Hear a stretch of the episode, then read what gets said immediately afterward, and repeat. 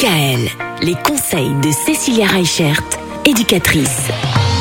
L'analyse transactionnelle, c'est de ça qu'on va parler aujourd'hui Cécilia, c'est encore l'une des solutions qui peut permettre aux parents d'aller mieux. C'est une thérapie en fait. Hein et oui, c'est aussi une thérapie. Alors c'est une thérapie un peu particulière parce que elle, euh, elle s'appuie non seulement, comme on a pu le voir par rapport aux deux précédentes, sur euh, bah, tout ce qui est euh, à travers le, le cerveau, les ressentis.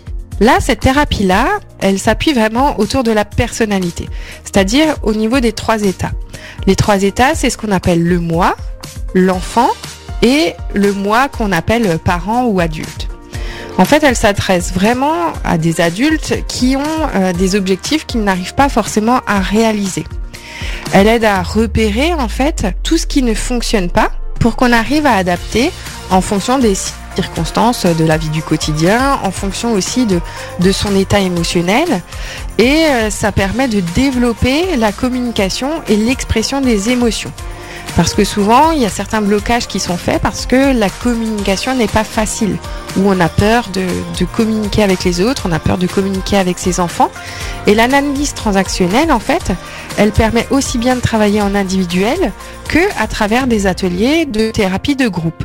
Souvent, on observe plus cette analyse pour des personnes qui ont plus des problèmes relationnels. Et euh, du coup, ça accumule un sentiment d'échec chez ces personnes. L'analyse transactionnelle, c'est pareil, c'est une thérapie qui dure à peu près 45 minutes. On peut la voir soit en, en, individuel et du coup là, la fréquence va être vraiment régulière au départ une fois par semaine. Et quand c'est des ateliers de groupe, c'est des choses qui se font une fois par mois. Ah oui. Et ça peut durer de quelques mois jusqu'à deux ans à peu près. Comment s'appelle le, le, le, la personne qui pratique cette thérapie? Comment, comment on C'est souvent ça? le psychologue. Psychologue, ah d'accord, Ouais. directement. C'est souvent les psychologues qui proposent l'analyse transactionnelle. Très bien. Demain, on va parler d'hypnose et de sophrologie. À demain. Retrouvez l'ensemble des conseils de DKL sur notre site internet et l'ensemble des plateformes de podcast.